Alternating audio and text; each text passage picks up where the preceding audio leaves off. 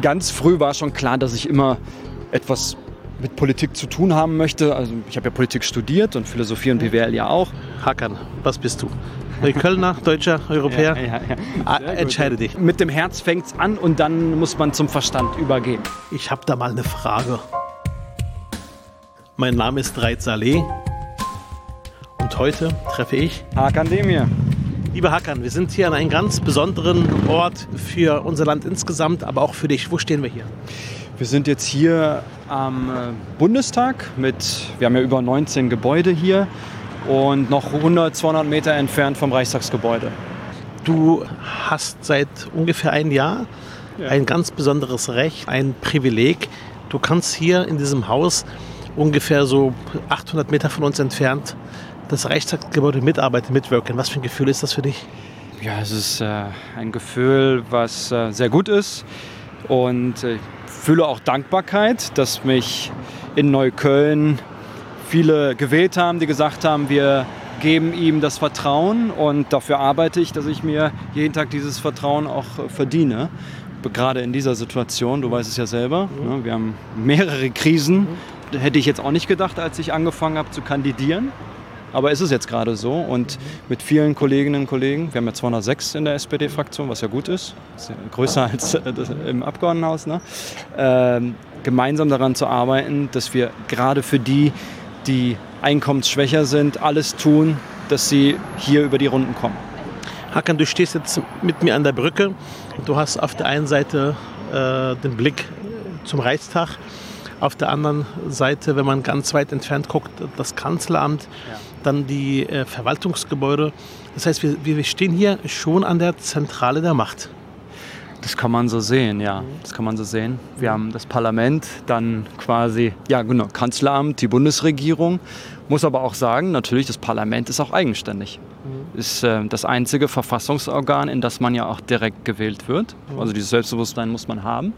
Und wir wählen ja dann den Kanzler und er ernennt dann halt mit dem Präsidenten zusammen dann die anderen Ministerinnen und Minister. Und dieses Selbstbewusstsein braucht man, glaube ich, auch, um dann gegen die Regierung, gegen die vielen Ministerien auch äh, standzuhalten, weil die haben ja mehr Personal als wir. Mhm. Es geht schon richtig ans Eingemachte. Das heißt, welche Rolle hat das Parlament, welche Rolle hat jetzt die Regierung, aber nochmal an diesem Ort der Macht. Das heißt, du stehst hier und du weißt, du bist jetzt ein Teil der Menschen, die hier auch Verantwortung haben für ganz Deutschland. Das heißt, im Grunde genommen vom hohen Norden, von Schleswig-Holstein bis an ähm, den Süden, in Lindau, äh, in Bayern, äh, hin zu Nordrhein-Westfalen, mhm. wo du auch einen ganz besonderen Bezugspunkt ja auch hast, bis hin äh, nach Dresden, Leipzig. Das heißt, du bist hier jemand, der mitentscheidet über die Geschicke dieses Landes. Was für ein Gefühl ist das für dich, Hakan? Ja, so wie du das jetzt gerade äh, beschrieben hast, äh, ja, klar, auch äh, Demut und äh, auch, auch natürlich Druck. Wir haben auch Druck. Druck so nach dem Motto, klar. dass du weißt, du hast Verantwortung? Es ist auch Druck, klar, äh, Sachen auch abzuliefern, die Verantwortung auch zu, zu spüren, aber gleichzeitig natürlich auch zu wissen, dass äh, viele, viele, viele andere Verbündete und Abgeordnete natürlich da auch sind. Ne? Ich bin ja nicht der Einzige, der dann einfach mal entscheidet und sagt, so läuft es, sondern man muss ja immer wieder für Mehrheiten streiten, das weißt du auch. Mhm, und das ist auch nicht immer einfach, vor allem wenn man drei Regierungskoalitionen hat. Mhm. In Berlin wissen wir das, das haben wir schon ein bisschen länger, aber hier ist es ja neu, in dieser Zeit. Ich will, es trotzdem nochmal probieren. Ja. Äh, du bist jetzt wieder voll im Geschäft, voll der Profi-Akademie, aber nochmal zurück. Du bist jetzt hier an einem Ort, du entscheidest äh, über äh, Geschehnisse, über Gesetze in diesem Land. Äh, du entscheidest mit bei wesentlichen Fragen, was am Ende wirklich ganz, ganz Deutschland, ein Stück weit auch Europa bewegt. Das frage ich mal anders. Ist das Gefühl für dich äh, ab und zu noch da, so nach dem Motto, boah, krass, jetzt bin ich hier an den Ort, wo ich wirklich im Grunde genommen für 80, 82 Millionen Menschen mitentscheide? Oder bist du jeden Tag, wenn du aufstehst, automatisch der äh, Abgeordnete Hakandemia? ja, wenn ich morgens aufstehe, bin ich erstmal Hakandemia, der irgendwie Kaffee braucht. Das ist die, äh, der erste Punkt. Aber klar, ähm, also wir haben ja auch eine 60, 70 Stunden Woche und man muss sich bewusst rausziehen und sagen, hey, wow, ich bin doch gerade hier, ich sitze gerade im Plenum oder ich habe gerade eine Rede gehalten oder ich stelle jetzt eine Zwischenfrage. Man muss sich jedes Mal tatsächlich bewusst rausziehen. Äh, aber ich merke das natürlich, wenn ich hier jugendliche Klassen hier drin habe, die sehen das natürlich mit diesen ganz, ganz, ganz frischen Augen. Und ich versuche es tatsächlich auch jeden Tag mit diesen ganz frischen Augen das auch zu sehen, was wir hier gerade machen und was das für ein Riesenprivileg auch für mich selber ist, mhm. das machen zu können. Hakan, ich kenne dich ja schon etwas länger. Ich erinnere mich an den Hakan Demir bei einer Podiumsdiskussion, die wir hatten, in einem kleineren Rahmen, wo du schon immer aufgefallen bist. Äh, aufgefallen bist, weil du äh, viel gefragt hast, weil du klar Position bezogen hast, weil du ähm, Haltungen formuliert hast. Wann war dir klar gewesen, du, ich gehe da rein, ich gehe in den Bundestag? Also ganz früh war schon klar, dass ich immer etwas mit Politik zu tun haben möchte. Also ich habe ja Politik studiert und Philosophie und BWL ja auch. Aber dieses richtig Aktive kam dann tatsächlich, als ich dann nach Berlin gezogen bin, 2012, dann direkt rein in die Abteilung und dann sofort alles mitgemacht, Flyer verteilt, Anträge geschrieben, Plakate geklebt und relativ spät tatsächlich, erst 2020, dann gesehen, dass der vorige Abgeordnete nicht mehr antreten möchte und dann mir die Frage gestellt, traue ich mir das zu? kriege ich das hin, diese Belastung, die man natürlich auch im Job hat und die Verantwortung? Und gibt es eigentlich Menschen, die mich unterstützen würden auf diesem mhm. Weg? Und äh, das habe ich dann bejaht und am Ende ja auch ja, recht behalten, weil dann doch viele Menschen mich unterstützt haben. Aber es war natürlich nicht einfach. Mhm. Du hast dann irgendwann erkannt, so, ich will Politik machen. Und du hast ja vorher auch bei einem Abgeordneten gearbeitet im Bundestag. Sag mal, bei wem du gearbeitet hast, ja. weil ich erinnere mich an Sitzungen mit dir, an Diskussionen mit dir, wenn wir ja. uns mal privat zum Kaffee getroffen haben oder auf eine Schicha, da hast du gesagt zu mir, Reit, du musst besser werden bei Social Media, Reit, du hast keine Reichweite, Reit, du bist... Das heißt, du warst immer schon jemand, der auch wirklich versucht hatte, Sachen auch gut zu kommunizieren. Was hast du gelernt von dem, bei dem du gearbeitet hast? Vielleicht verrätst du uns mal zwei, drei Sätze. Ja, also bei Karamba habe ich natürlich gelernt, wie das System hier eigentlich auch. Karamba heißt der genau, Bundestagsabgeordnete. Karamba, Karamba Diaby, der hallische Bundestagsabgeordnete, der auch, äh, wie viele andere, zum ersten Mal direkt Halle geholt hat. Ist, ein, mhm. ja, ist, ist, ist eine Stadt äh, eher äh, östlich von hier, von, mhm. von, äh, von uns gesehen. Ähm, und äh, das ist eigentlich historisch. Eine schwarze Person, die in, in Halle das Mandat direkt holt. So, das habe ich gesehen, dass man das schaffen kann mhm. und dass dieses Land auch bereit ist, mhm. das mehr Menschen eine Möglichkeit zu geben. Das habe ich bei Karaman gesehen, aber auch seine Art, seine versöhnliche Art, seine offene Art, Wohlwollen. Nicht dieses immer, es gibt ja diese Sachen, wo es halt verhakt ist, auch mhm. mit der Opposition. Also AfD, okay, aber CDU, CSU, muss man es immer ganz verhakt mhm. haben oder will man wirklich dann am. Ende Argumente teilen und wirklich auch mal ja, offen sein und vielleicht, wenn man ein besseres Argument da hat, sich auch überzeugen lassen. Und das war mir immer ganz wichtig, dass man eher viel vermittelt, aber einen ganz klaren Standpunkt hat, immer wieder sich mhm. abgrenzt. Auch die Frage der Haltung quasi. Haltung, ja, mhm. aber, aber im, im Austausch miteinander respektvoll ist. Im Bundestag ist es ja manchmal so, ja. wir fangen ja immer die Rede an mit sehr verehrte Frau Präsidentin und dann sehr geehrte Damen und Herren. Alle machen das, aber trotzdem ist man manchmal nicht respektvoll miteinander, weil man ruft rein, man schimpft, man mhm. sagt. Und ich finde, das ist auch, glaube ich, bei den Menschen, die draußen sind, finde ich das nicht gut. Mhm. Also wir müssen miteinander viel respektvoller umgehen. Und das versuche aber, aber trotzdem, ja, aber trotzdem ja. klärender Sache. Ich habe jetzt erst gerade genau. von dir eine Frage gehört im Plenum, wo du die CDU war das, glaube ich, gewesen, ein ähm, bisschen schon äh, ja, in der Sache scharf attackiert hast, im, im respektvollen Ton, das ist aufgefallen, höflich genau. äh, und eher einladend zum Nachdenken, ob sie ihre Position verändern. Ja. Was war das für ein Thema gewesen?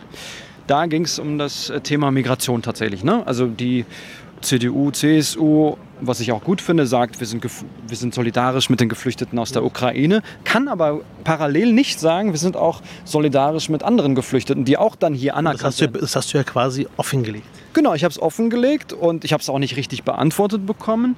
Und, aber ich habe hab aber auch respektvoll nachgefragt, weil das ich will es so. ja wirklich wissen, tatsächlich. Also ich will das von denen wirklich wissen, damit ich auch darauf eingehen kann und sie auch überzeugen kann. Und auch andersrum, ich höre ja auch wirklich zu. Was sind die Argumente von denen? Mhm. Äh, aber wenn sie mich nicht überzeugen, überzeugen sie mich halt mhm. nicht. Na klar. Und du hast ja das Thema Migration, deswegen habe ich gerade nachgefragt, schon als ein deiner Themen eigentlich, solange ich dich kenne. Wie kommt das? ja, klar, ein bisschen auch wegen meiner eigenen Geschichte. Mein Großvater ist ja in dieses Land gekommen 1970 und In welcher Rolle? Äh, Student, Als- Gastarbeiter? ja, als Gastarbeiter. Also richtig Gastarbeiter. Richtiger Gastarbeiter, der Straßen und äh, Häuser gebaut hat, jahrelang. Also sich den Rücken krumm gemacht hat, wie viele andere auch. Ne? Übrigens, das muss man ja auch mal ganz klar sagen, weil man spricht ja immer von Narrativen. Die Gastarbeiter haben das mit ihren deutschen Kolleginnen und Kollegen zusammen gemacht. klar. Zusammen. Nicht, die, nicht nur die eine Gruppe, nicht nur die andere Gruppe. Und mein Großvater war immer auch dankbar, ein Teil dieses Landes gewesen zu sein. Und hat auch einfach auch was abgeliefert. Und ich glaube, das müsste man auch besser äh, anerkennen. Also in der Tradition bin ich natürlich geblieben. Jetzt bin ich ja auch für das Fachkräfteeinwohnergesetz zuständig.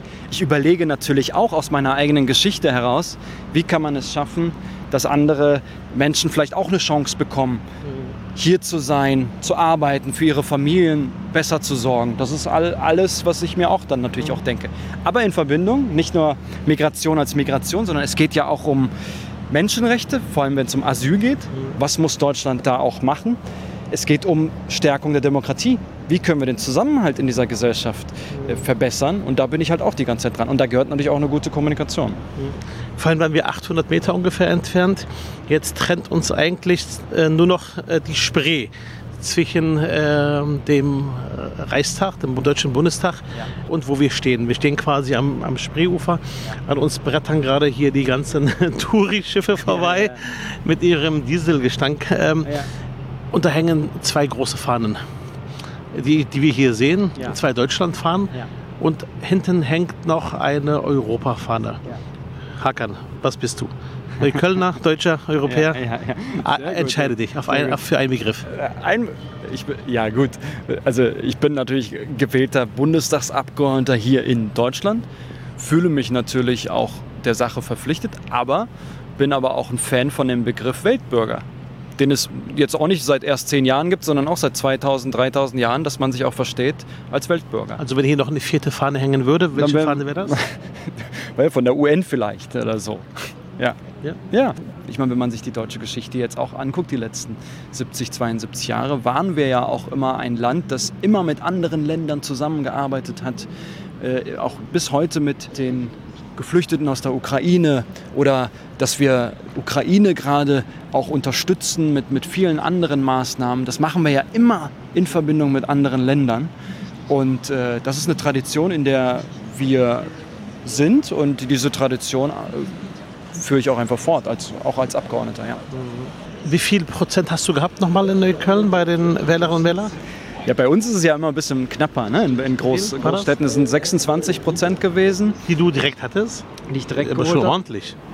Genau, aber in anderen, äh, ja, ja, es ist ordentlich. Ja, ja, ja. Also für Berlin ist es ordentlich, aber ich merke dann immer so, äh, hier, wenn die aus NRW sind, die haben dann irgendwie 45. 35, 45 Prozent Ja. Und, und die andere Person hat dann irgendwie 30 Prozent und hat dann halt verloren. äh, da, natürlich gibt es diese Riesenunterschiede, aber bei uns ist es natürlich auch so, dass viele, also die Grünen, die Linksparteien natürlich auch äh, stark sind und die CDU ja auch nicht abgeschrieben Welche, ist. wer, wer waren zweitplatziert bei, bei? Bei uns waren es die Grünen mit äh, 8000 Stimmen äh, hinter uns. Oder Also acht ist aber schon ein großer Vors- Vorsprung. Das, das stimmt, ja. Ja, ja. Da bin ich auch dankbar für. Ja, also das war, das war, habe ich jetzt auch, so auch natürlich nicht gedacht, ne? Weil ich bin angetreten und klar gab es die Gefahr, man kennt ihn nicht, wer ist das überhaupt? Aber ich habe ja zwei Jahre Wahlkampf gemacht und habe mich allen vorgestellt im Süden Neuköllns genauso wie auch im Norden Neuköllns und in der Mitte und mit vielen, vielen Menschen gesprochen ähm, und auch, auch ja, mich vorgestellt. Und mache ich ja bis heute immer noch. Ich habe über 1000 Menschen schon im Reichstagsgebäude gehabt. Aus Neukölln? Ja, ja, SchülerInnenklassen, äh, RentnerInnen, äh, Das heißt, du baust schon, Lehrkräfte. das heißt, du baust vor, die tausend Leute kennen dich jetzt auch. Ja, ich sag, natürlich, weil ich äh, nehme mir ja auch die Zeit, also mindestens zwei Stunden, beziehungsweise wenn das eine ganztägige Fahrt ist, sogar acht Stunden. Ähm, also es gibt, da nehme ich mir natürlich auch die Zeit, weil das ist ja auch meine Arbeit, wo ich halt gerade gesagt habe, ich muss natürlich auch Politik vermitteln, muss aber auch natürlich immer wieder spüren, was im Wahlkreis los ist. Und dann macht es natürlich Sinn, immer im Austausch zu sein. Hakan, was ärgert dich an diesem Betrieb? An diesem Betrieb ähm, Bundestag? Was ärgert dich an deiner Fraktion? Was ärgert dich? Äh, was würdest du sagen, Mensch, das habe ich mir anders vorgestellt, das müsste man äh, optimieren? Ja. Also, also wir, wir, wir überlegen mal laut, Ja. wenn du jetzt Fraktionsvorsitzender wärst, was würdest du, ich sage ja, wenn du es äh, Ja, wärst, ja, ja. bist ja noch jung genug, von daher, was würdest du ändern? Also ich finde schon mal sehr gut, dass wir mit Rolf Mützenich einen Fraktionsvorsitzenden haben. Toller Typ, wirklich. Ja, ja, er ist äh, sehr toll und sehr wertschätzend. Sieht wobei- nicht, sieht nicht nur die Abgeordneten, sondern sieht auch die Mitarbeiterinnen und Mitarbeiter, die auch alles auch äh, auf dem Laufenden halten. Ne? Das muss man ja auch immer wieder sehen. Auch, auch jemand ist, als ich nur hier gearbeitet habe für Karamat Diaby, der mich hier auf den Gängen angesprochen hat, wie geht's dir, was ist los? Also dieses Menschliche, Ist was ein- ja, ist ein wofür toller die Typ, Sozialdemokratinnen ja. auch stehen. Ne? Die, ähm, also insofern würde ich da jetzt erstmal nicht so viel ändern.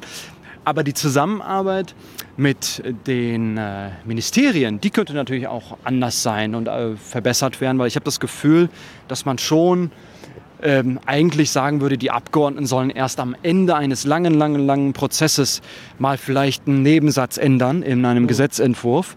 Aber das ist natürlich nicht unser Anspruch. Ne? Also wir haben uns hier Das heißt, sie schreiben euch die Gesetze vor, quasi Ministerien? Also nicht vorschreiben im Sinne von vorschreiben, sondern im Sinne von, dass man es schriftlich einreicht. Also was ihr, was ihr beschließt, könnt ihr euch natürlich nicht vorschreiben. Ja, ja. Also genau, es ist ja so, dass in den meisten Fällen ein, ähm, äh, in einem Referat in einem Ministerium ein Gesetzentwurf geschrieben wird. Das ist ja auch erstmal in Ordnung.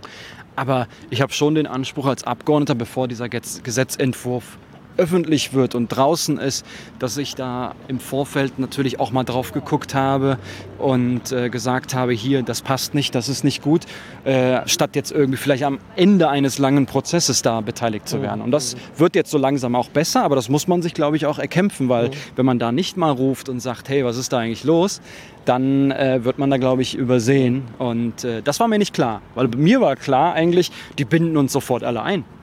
Aber es ist nicht so der nicht so. Fall. Ist, also die, nee, die binden uns nicht ein. Nicht sofort zumindest. Dann geht es ja euch äh, genau wie uns.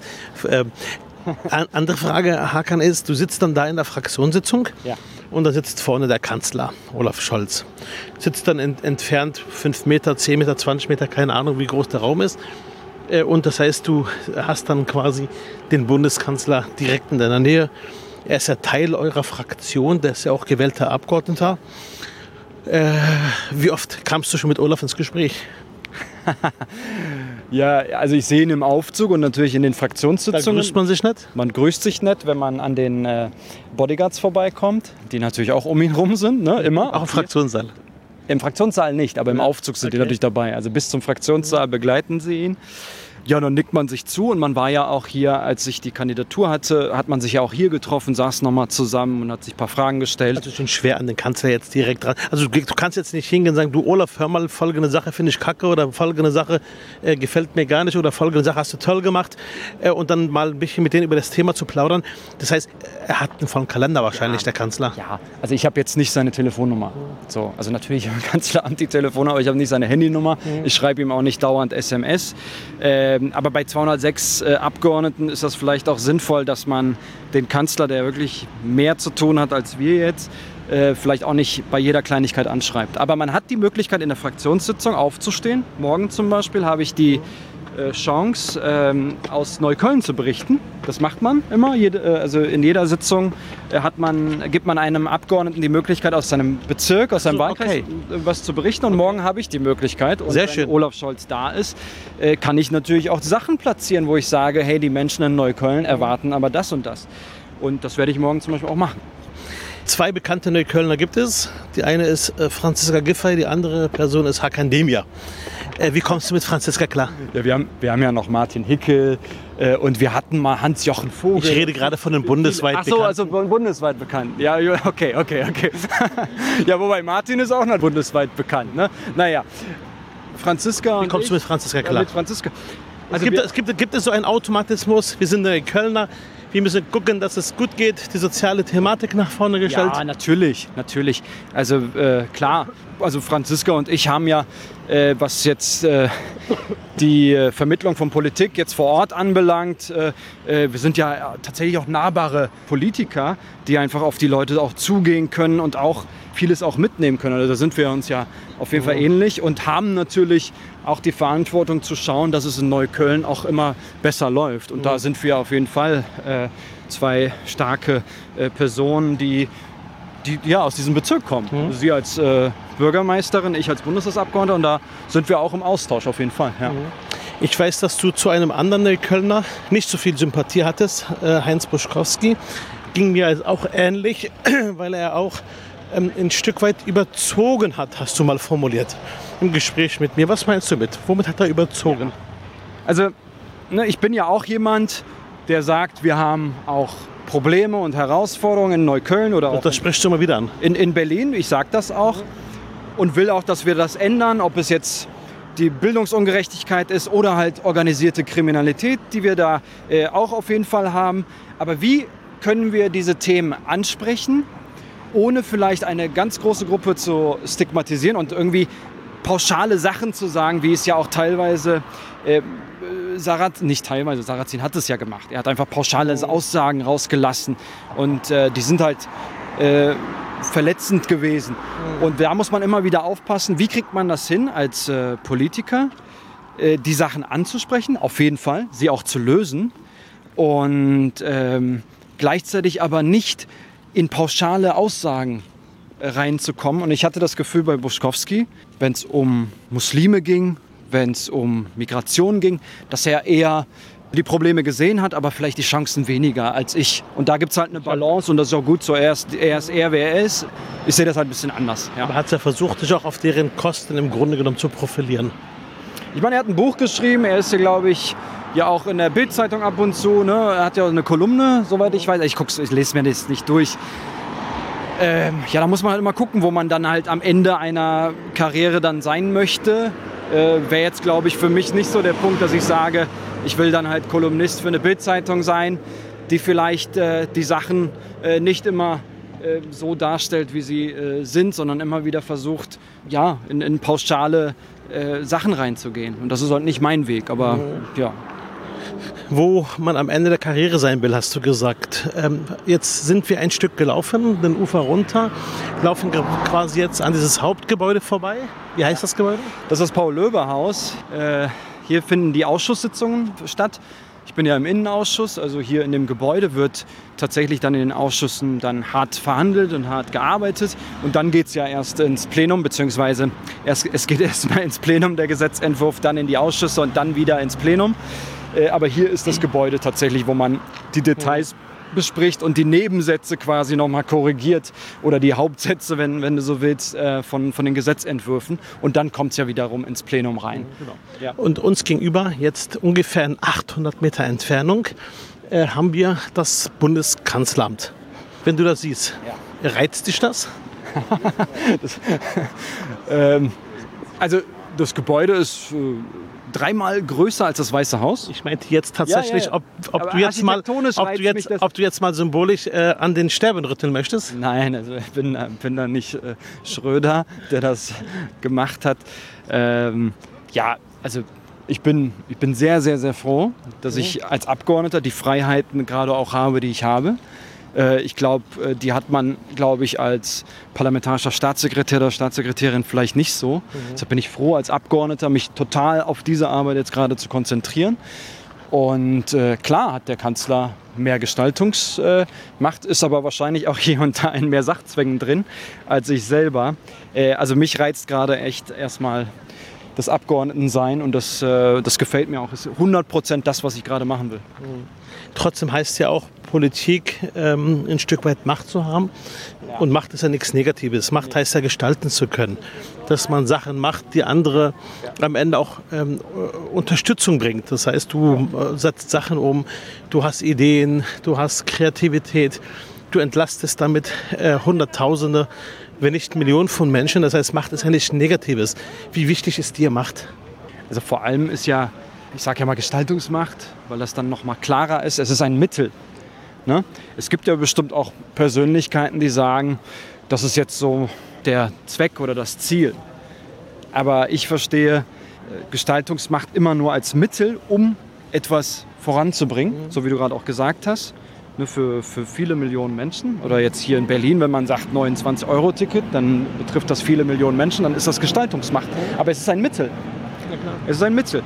Und äh, klar, Ich meine, man geht in die Politik, um genau auch das machen zu können, weil man genau weiß, man hat dann vielleicht ein bisschen mehr Gestaltungsmacht und kann dann halt gesellschaftliche Strukturen verbessern. Und das äh, macht auch am Ende des Tages natürlich auch Spaß, zu wissen, ich habe jetzt zum Beispiel äh, der Familie eine, eine bessere Möglichkeit gegeben. Das ist auch meine Überzeugung.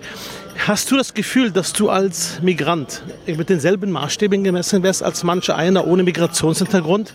Hast du das Gefühl, dass man bei der Bewertung der Persönlichkeiten dieselben Maßstäbe ansetzt? Ja, also Hand aufs Herz, immer direkt zu. Ja. Ähm, also klar leben wir in einer äh, Gesellschaft, wo Menschen viel auch mal einfach lesen, äh, was vielleicht gar nicht so stimmt oder was, was vielleicht hineingelesen wird, hineingeführt wird. Ähm, hat man ja auch bei Frauen, dass man dann irgendwie irgendwelche Vorurteile manchmal hat, wenn, wenn, da, wenn, wenn sie in Politik sind. Und man muss sich von diesen Vorurteilen einfach äh, abgrenzen. Und bei uns natürlich, ich meine, du und ich, Rat, sind natürlich als, äh, ja, wir sind auch muslimisch gelesene Männer. Äh, und da gibt es natürlich in der Gesellschaft auch Vorurteile. Ich rede nicht von der Gesellschaft, ich rede von der Partei. Pauschalisierung. Ja, aber Partei ist ja ein Teil der Gesellschaft, darauf will ich ja hinaus. Genau. Äh, und die gibt es natürlich dann auch in der Partei, dass man dann, klar, wie oft wurde mir gesagt, also er will jetzt Karriere machen.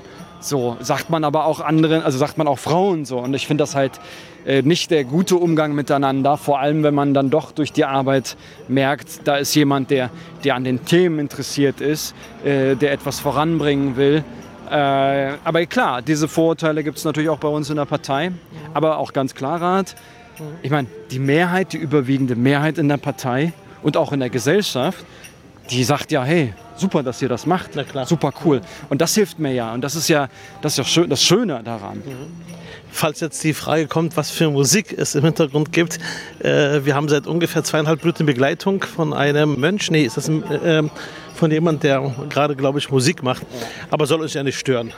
Richtig, ja, ja. Ja, ich glaube, er ist äh, häufiger hier. Und, Ist häufiger hier, er ist bekannt. Ja, ich kenne ihn jetzt nicht persönlich, aber genau, es, es, gibt, also, es gibt ja mehrere Arten von Demonstrationen und er, ja, er macht das halt auf seine Art so. Ja. Okay, verstanden. Ich werfe dir zwei Begriffe in den Raum Ja. und du entscheidest dich für einen Begriff. Ja. Was sind die zwei Begriffe? Dienstwagen oder Fahrrad? Dienstwagen oder Fahrrad? Ja, U-Bahn muss, muss, ist wirklich tatsächlich der Punkt bei mir. Ne? Also Fahrrad, äh, ganz ehrlich, also Fahrrad ist cool, äh, aber ich habe kein Fahrrad und muss auch ehrlich sagen, Rad, äh, mir ist das auch teilweise zu gefährlich in Berlin. Ich, ich wäre vielleicht anders, wenn es noch mehr Fahrradwege gäbe, aber da sind wir ja, glaube ich, auch ein bisschen manchmal dran. Äh, aber ich, bin, ich, ich liebe es, mit den Öffis zu fahren. Mache ich auch. Also hat sich nichts geändert. Ich bin auch sonst davor, auch vor meiner Abgeordnetenzeit, äh, immer mit der U-Bahn gefahren und die ist auch immer pünktlich. Also ja, meistens pünktlich, ne? S-Bahn manchmal nicht so. Also ich bin da mega zufrieden. Okay. Die nächste Frage mit etwas mehr Kürze bitte. Weihnachten oder Bayramfest? Ja, beides. Also beides. Bei mir in der Familie wird tatsächlich auch beides äh, gefeiert. Aber es geht gar nicht um dieses Religiöse dahinter, sondern es geht darum, Traditioneller. Traditionell plus Kulturell. Aber, aber Rat, einfach mal mit der Familie zusammenzusitzen und einfach einen Anlass dafür nochmal zu haben. Wie schön ist denn das? Also das geht, das daran. geht, geht mir genauso Genau. tatsächlich. Ich nehme die Feste, wie sie kommen. Ja, und für, mich genau. für mich sind beide Feste wunderbare Feste. Das genau, und, und du musst ja auch in deiner, in, im, im Leben ja immer gucken, wie kannst du die Zeit auch bremsen. Und ich glaube, diese Feste sind immer ganz wichtig, weil, man, weil sie bremsen ja kurz die Zeit. Man ist dann zusammen und geht in sich. Also ich glaube, das braucht man. Deshalb, deshalb feiere ich ja auch immer gerne meinen Geburtstag groß. Äh, bist auch natürlich auch eingeladen. Ne? Äh, Versuch das ja auch immer. Einfach mal die Zeit zu bremsen, das müssen wir. Mit wem würdest du lieber Party machen? Mit Olaf Scholz oder mit Lars Kingweil? Wow. Äh, Olaf, Olafs Kind, Party, äh, Partykönig, oder? Also sagen wir so, mit, ich glaube mit äh, Olaf äh, kann man wahrscheinlich äh, besser rudern, was ja äh, auch interessant sein kann. Und ich glaube, äh, ja, mit Lars kann man wahrscheinlich ein bisschen länger feiern gehen. So könnte ich mir vorstellen. Aber habe ich mit beiden tatsächlich noch nicht gemacht. Also kann ja auch sein, dass Olaf äh, plötzlich irgendwie abgeht. Ähm, weiß ich ja nicht. Also, Okay. Hakan, ein Thema würde ich gerne ja. trotzdem noch mal kurz andiskutieren. Wir haben es vorhin so ein bisschen erwähnt, dein Hintergrund äh, oder der Hintergrund deiner Großeltern. Deine Familie kam als Gastarbeiter nach Berlin. Äh, 1970 hast du gesagt. Ja. Ähm, du befindest dich im Grunde genommen auch ein Stück weit natürlich als Botschafter zwischen verschiedenen Welten. Siehst du dich jetzt als deutscher Politiker äh, oder sagst du schon, ich bin deutscher Politiker und habe meinen, meinen Hintergrund und auf den bin ich stolz, den, den baue ich ein? Ja. Oder blendest du den Hintergrund ja. komplett aus? Also, weißt du, das ist die, die berühmte Frage nach Integration, Assimilation. Also, Würdest du sagen, du bist assimiliert, alles andere Hintergrund blendest du aus oder sagst du, nee, ist Teil meiner Identität? Ich, ich denke das gar nicht vielleicht in den Begriffen. Also ich, es gab ja mal auf Twitter, da hatte ich ja mal ein Video gepostet, wo ich geschrieben habe, wofür ich stehe, 12 Euro Mindestlohn, äh, dass ich dafür äh, einstehe, dass wir äh, Staatsbürgerschaft halt reformieren und stärken und so weiter. Viele, viele, viele Punkte habe ich genannt. Und am Ende des Videos habe ich auch noch mal einen Punkt gesagt. Ich habe gesagt, Leute, nach 72 Jahren in Neukölln hat auch zum ersten Mal eine Person die Möglichkeit, Bundestagsabgeordneter zu werden, der, der eine Migrationsgeschichte hat. Aber ich habe es nach den zehn anderen Punkten genannt, nur als einen Punkt. Und dann habe ich die Kritik bekommen von einem Journalisten, der auch bekannt ist. Der hat gesagt, ja sorry, äh, der vorige Abgeordnete äh, hat so als geschichtlichen Geschichten nicht reingebracht, aber du machst das. Äh, sorry so. Also im Sinne von, ich hätte keine Inhalte. Und dann habe ich einfach nur äh, ihm geantwortet und habe gesagt, äh, die Themen gehören zu mir, genau wie aber auch mein Hintergrund. Also ich weiß ja, wo meine Großeltern herkommen und diese Geschichte verstecke ich nicht, weil sie ein Teil von mir ist und die erzähle ich auch. Darf natürlich nicht übertreiben jeden Tag, ne? aber äh, ich erzähle das schon, damit mhm. alle wissen, ähm, ja, wo ich auch herkomme. Klar. Mhm. Wenn man hier im Regierungsviertel unterwegs ist, im Podcast mit Hakan Demir trifft man natürlich auf altbekannte Gesichter. Grüß dich, Helmut. Ja, hallo allerseits. Grüße euch, schön euch zu sehen. Ja. Überraschung. Helmut ist auch Bundestagsabgeordneter ja. äh, Abgeordneter im wunderschönen Bezirk Spandau. Ich bin unterwegs und interview heute in meinem Podcast Hakan. War eine sehr spannende Diskussion. Ja. Hast du mit Helmut noch nicht gemacht? Äh, nee, haben, komm, ah, kommt doch. kommt doch. Aber eine sehr spannende Diskussion, die wir gerade hatten. Wirklich auch nochmal zur Person, zu den Inhalten ihr trifft euch ja quasi jetzt auch äh, im Grunde genommen über während der Sitzungen. Wie kommst du mit den Hackern klar? Hand aufs Herz. Na, zumindest sehen wir uns ziemlich regelmäßig. Und das macht in unserer Berliner Landesgruppe mit sieben Abgeordneten schon richtig viel Spaß, muss man sagen.